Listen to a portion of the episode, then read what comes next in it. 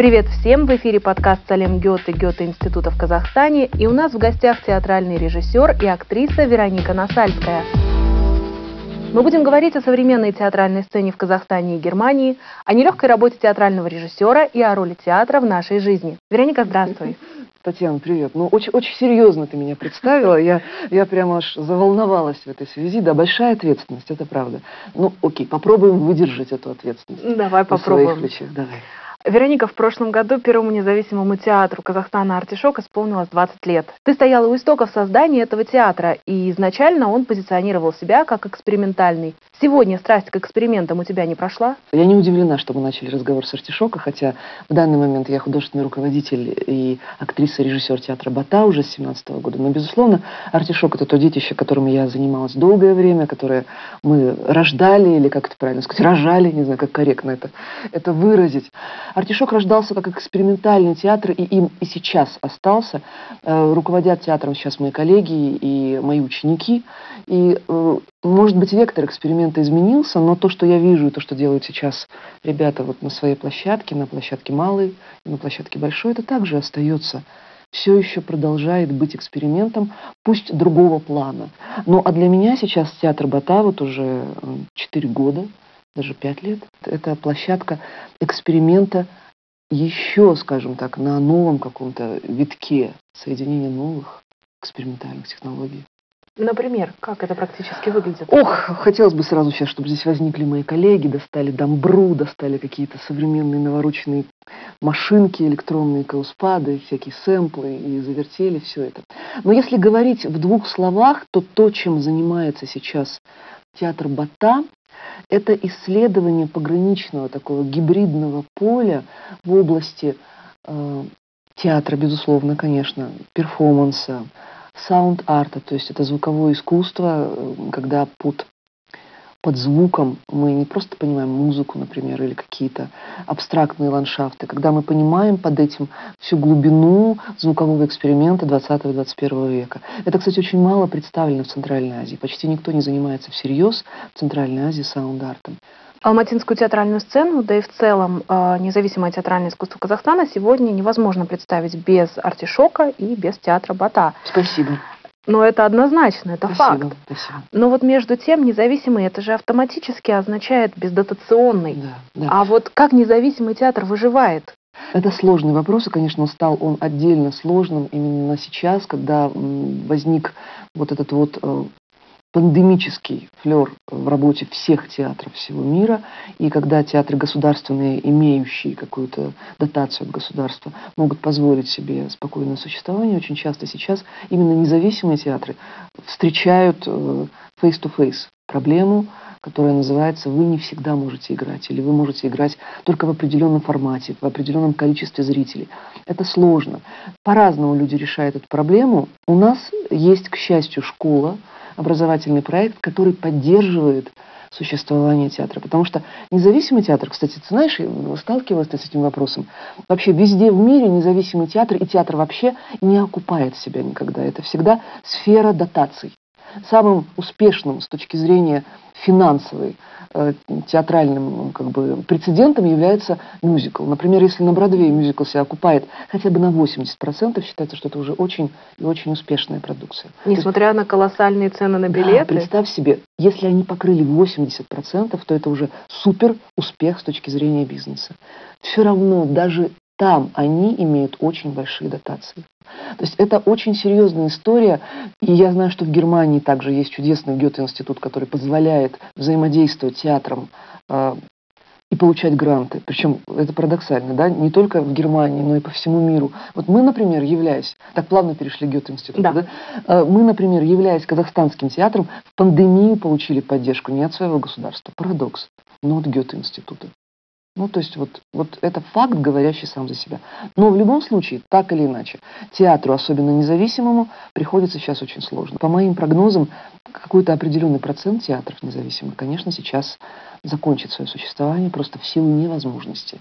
Невозможности продолжать свою деятельность. Это увы.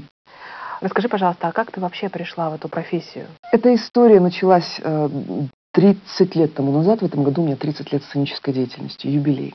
О, поздравляю. Спасибо. В 15 лет, представь себе, однажды после продолжительной болезни я заявилась в школу на урок литературы, а учительница литературы и говорит мне, слушай, приходили из театральной студии, зазывали ребят, ты должна пойти и поступить. Ты хорошо читаешь стихи.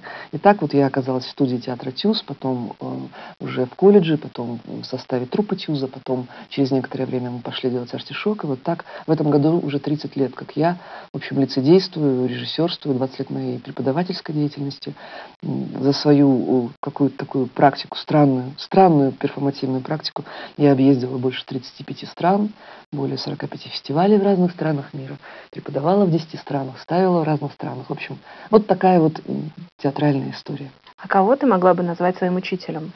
У меня есть несколько учителей из разных э, цепей ученической преемственности. Первая моя театральная школа, которую я получала вот в таком базовом классическом театре, она имела корни современного, под словом современный надо назвать 20 века. Театр, э, такой постсоветскую психологическую школу.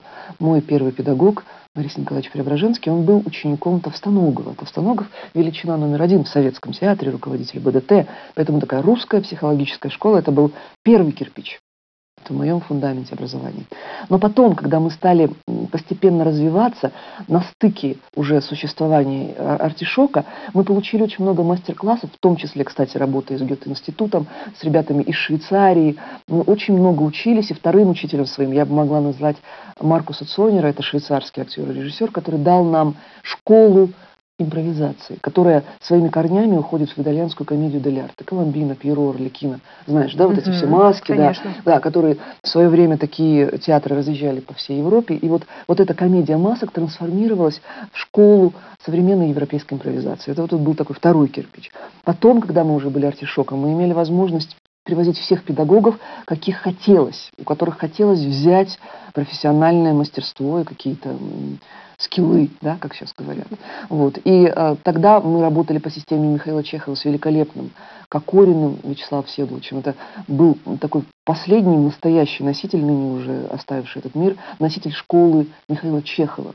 Мы работали с э, педагогами по системе Лекока, с французами. Мы работали с э, американцами по системе Киселева. Мы работали с учениками Анатолия Васильева по системе Васильева. То есть мне повезло очень сильно. Я носитель огромного количества школ и огромного количества наследий театральных, которые, объединяясь, замешиваясь в одном котле, в одном блюдо, как бы вот дают какой-то, мне кажется, правильный микс. Потому что сегодня человек в театре должен быть универсальным. Если ты обладаешь только одним инструментом, ты не можешь быть действительно профессиональным специалистом. Насколько для тебя, как режиссера, интересен современный театр из Германии? И кого бы ты хотела пригласить в Казахстан? Из его представителей. Ну, во-первых, я большой поклонник танцтеатра немецкого. Я большой поклонник э, режиссуры немецкой, потому что, на мой взгляд, э, сегодня э, немецкий театр это, ну, здесь, конечно, дело вкуса, но по, как по мне, так э, сильнейший театр в мире с точки зрения режиссуры и концепций. Я очень люблю многие-многие театральные компании. Мне очень нравится э, то, что делает э, Гюбельс. Мне очень нравится то, что делают Римени Протокол его ученики. Я люблю смотреть из-за продукции Шаубюны долгих лет и Фольксбюны. Я, я обожаю Брехта, понимаешь, хотя это было очень давно, но я продолжаю также его обожать, как обожала в юности, и продолжаю открывать для себя Брехта сегодня на протяжении каких-то вот э, нынешних экспериментов. То есть э, все, что связано с немецким театром, для меня всегда высшая планка. Кого привести, знаешь, всех. А можно всех и побольше. Хорошо. Что ищет современный зритель в театре сегодня? И какие ценности, в свою очередь, несет в мир Бата? Ты знаешь, вопрос э, очень субъективного восприятия, но для меня современный театр и вообще понимание того, что такое актуальный театр, это создание настоящего диалога со зрителем. Если театр имитирует какие-то процессы, в том числе диалог, если театр имитирует актуальность, даже если форма изобразительная очень современная, очень модная, если все по сцене скачут там какие-то, ну, очень-очень крутые, очень-очень такие прогрессивные, это еще не делает театр театром современным. Для меня показатель современного театра – это актуализация диалога со зрителем. Если темы, которые поднимает театр, неважно, на, на территории какого материала, классического или современного, музыкального или э, психологического, гибридного или какого-то монокультурного, неважно. Если темы актуальны, если диалог строится по актуальному честному принципу, театр становится современным. И для меня создание прямого Смотри, прямо вот прямого диалога со зрителем – это э, поле исследования вообще последних осознанных там, 20 лет моей жизни в театре Бата в частности. Мы хотим, чтобы сейчас зритель был не просто наблюдателем, чтобы он был участником диалога, а иногда главным действующим лицом, потому что, в принципе, театр постдраматический создает не просто какое-то действие на сцене, за которым наблюдает зритель, он создает действие между сценой и залом основное напряжение, основной конфликт, основная драматургия происходит между сценой и залом. И вот такой театр, на мой взгляд, правильный театр. А кто он, твой зритель? Откуда ты знаешь, что ему интересно, а что нет? Как ответить на этот вопрос? Если как менеджер, я могу тебе говорить о целевой аудитории театров, которые я за свою, за свою жизнь делала. Но если говорить просто от души, я знаю, что зрители того театра, который я делаю, это люди разного возраста, разных национальностей. Это представители постсоветского пространства или представители европейской культуры. Это люди как 80 лет, понимаешь, так и 15 лет. Но это люди, готовые осмысливать критическим образом действительность, и люди, которые ждут э, очень честного, очень такого, знаешь, консервным ножом вскрывающего и препарирующего действительность диалога, процесса. Вот люди, которые готовы к такому осмысленному, глубокому, если хочешь, интеллектуальному, но в то же самое время экспериментальному, он может быть легким, он может быть сложным процессу, вот, вот это вот мой зритель. Скажи, пожалуйста, а как развивается современная казахстанская драматургия? И в чем она нуждается? Может, в проектах, поездках, фестивалях, контактах? Она вообще есть? Ты знаешь, она есть. В прежние времена я достаточно много занималась созданием платформ для развития современной драматургии. Мы делали фестивали современной драматургии. Э, к слову сказать, э, первые фестивали современной драматургии в Казахстане и в Центральной Азии делали с нами в сотрудничестве с нашими партнерами. Сейчас, некоторое время назад, я чуть-чуть отошла от этого процесса, но я знаю, что многие мои коллеги, очень достойные, серьезные ребята, продолжают это, и современная казахстанская драматургия и центральноазиатская драматургия набирает обороты, причем в очень э, серьезном контексте. Для драматургии, для ее роста прежде всего нужен театр. Нужен театр, который будет ставить такую драматургию. Вот не было бы, например, Чехова как драматурга, если бы не было Московского художественного театра. Понимаешь? И вот таких вот прецедентов можно называть очень много. Любой драматург он расцветает рядом с командой, с которой он может взаимодействовать. Поэтому это вот прежде всего нужно сделать так, чтобы театры хотя бы в форме ридингов, в форме читок взаимодействовали с текстами. И тогда современные тексты будут все более и более, скажем так, выкалиброванными в профессиональном и в смысловом контексте. Вот. Но что касается театра Бата и того, что делаем мы, здесь вообще отдельная история. Поскольку я носитель школы импровизации, школы импровизации текстовой в том числе, очень много лет, уже 20 лет практически, я занимаюсь созданием драматургического материала. И вот в рамках театра Батая, в рамках всех наших проектов, так или иначе, я работаю с текстом как с одним из элементов коллажа. Вот представь себе, что мы на стол положили текст, музыку, какие-то электронные технологии, видеоарт, саунд-арт.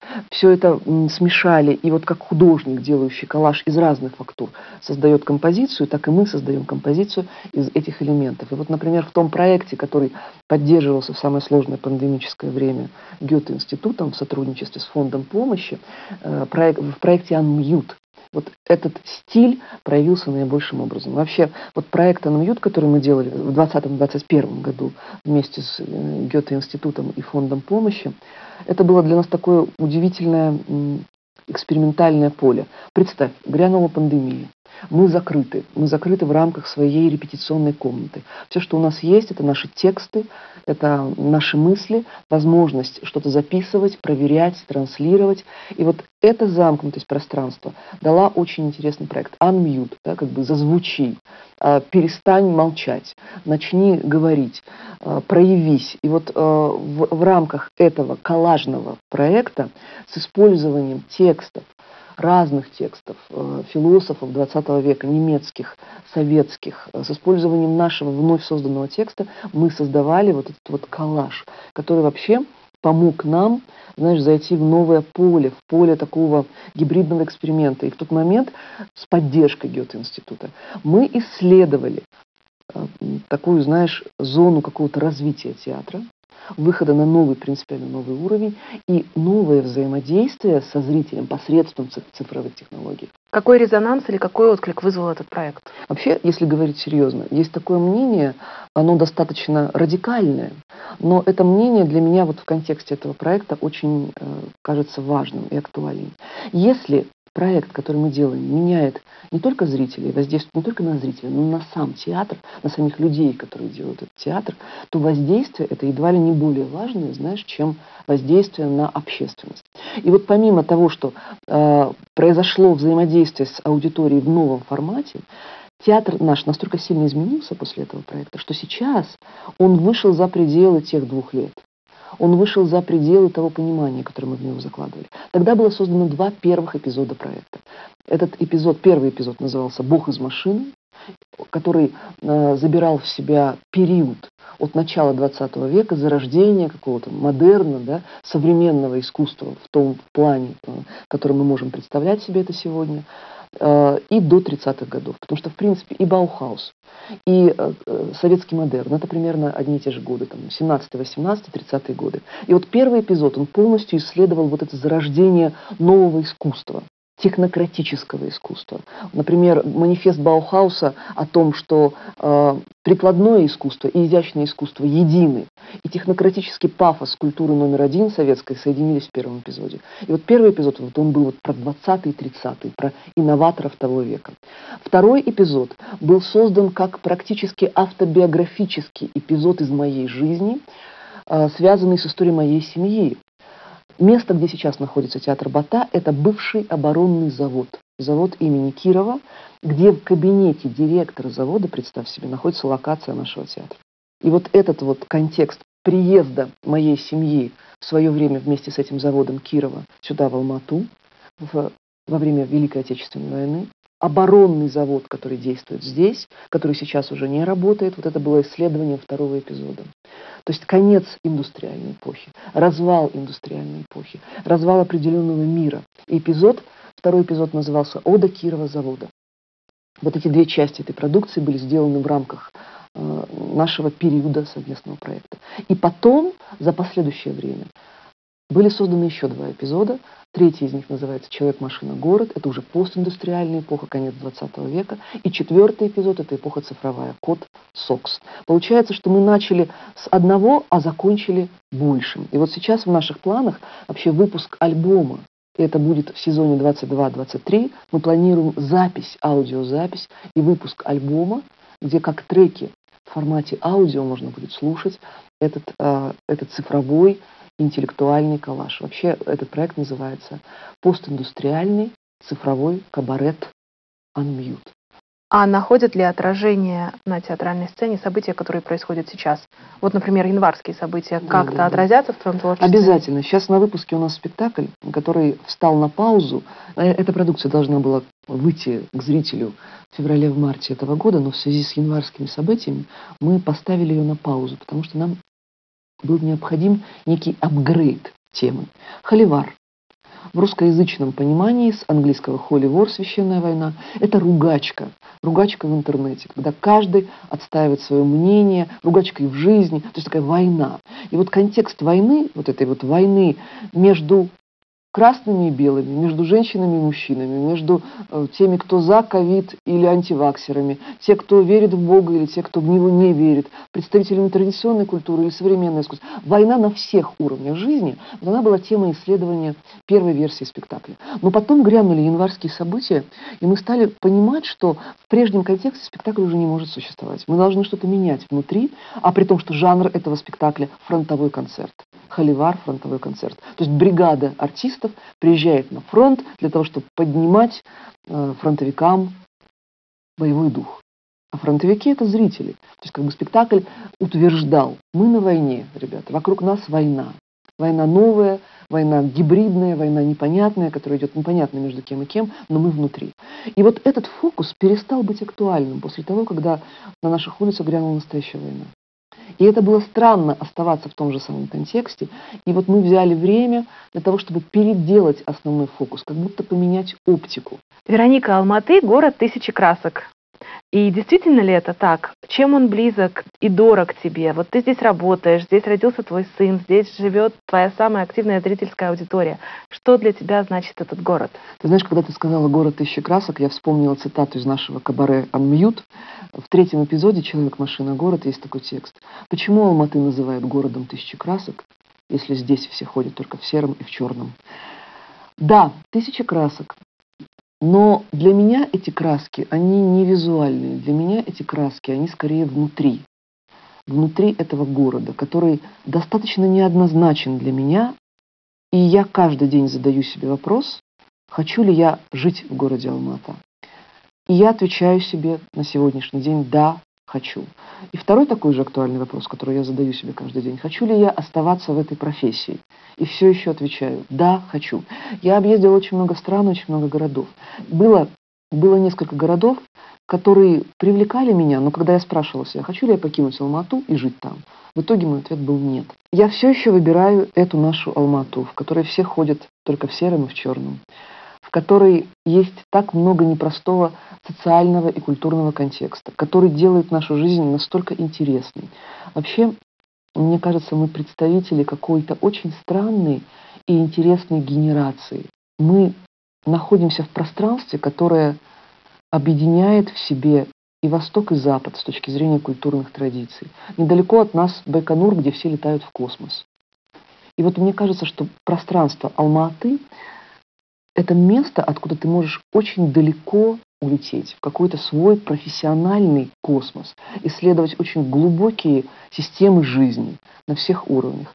И Алма-Ата, если говорить с точки зрения астрологии, ты знаешь, а мы же вообще тут под Венерой ходим. А Венера-то это богиня искусства, планета, которая очень сильно поощряет искусство. И поэтому я на сегодняшний день в трезвом уме и в здравой памяти все еще хочу оставаться здесь, хочу здесь пробовать, хочу здесь экспериментировать, взаимодействовать с этими людьми, с этим городом и с этими темами.